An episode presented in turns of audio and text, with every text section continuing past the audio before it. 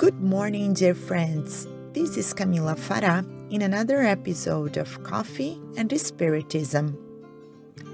Larissa Chaves brings us this morning her reflections on the fifth chapter of the book Courageous Acts to Live in Peace from the Spirit Benedita Maria, psychographed through the mediumship of Raul Teixeira, who makes important considerations about our condition as spirits. Every human being throughout their evolutionary journey will come across questions of existential character. Who am I? Where did I come from? Where will I go? Why am I here?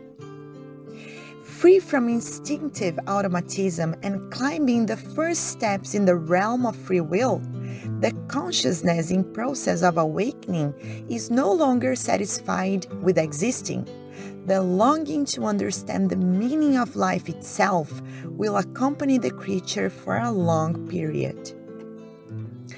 By making contact with the first signs of revelation of the divine laws, we'll believe having reached the knowledge of the entire law in the supposed illusion that a drop of water has the size of the vast ocean. In this process of pilgrimage through reincarnations on planets suitable to their evolutionary condition, we'll have renewed opportunities to explore the outer universe and dive in the microcosm of themselves.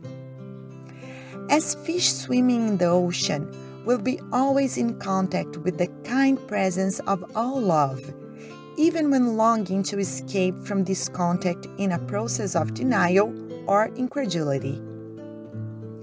It will dive into the matter to meet the goals of spiritual ascension of each experience, even when it appears to be purely material, will contribute to the progress of the spirit, imperishable individuality in permanent evolution.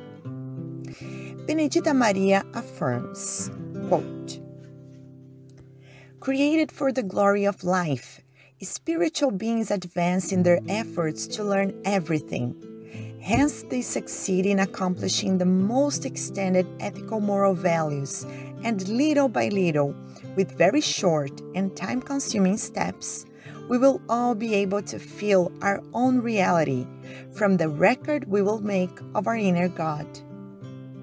Out of the bosom of the heavenly will, we demand the fields of supreme perfection in the exercise of salt of the earth and light of the world in the condition of children of the Great Father, intended for the coexistence of constellations. Unquote.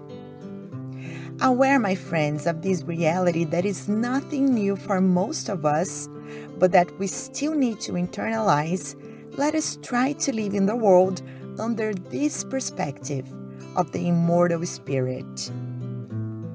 Let us use the material experience as a resource for growing and transforming. Becoming aware of who we are, we will have better conditions to be truly human in our relationships with other people and with other creatures that are part of the spectacle of creation.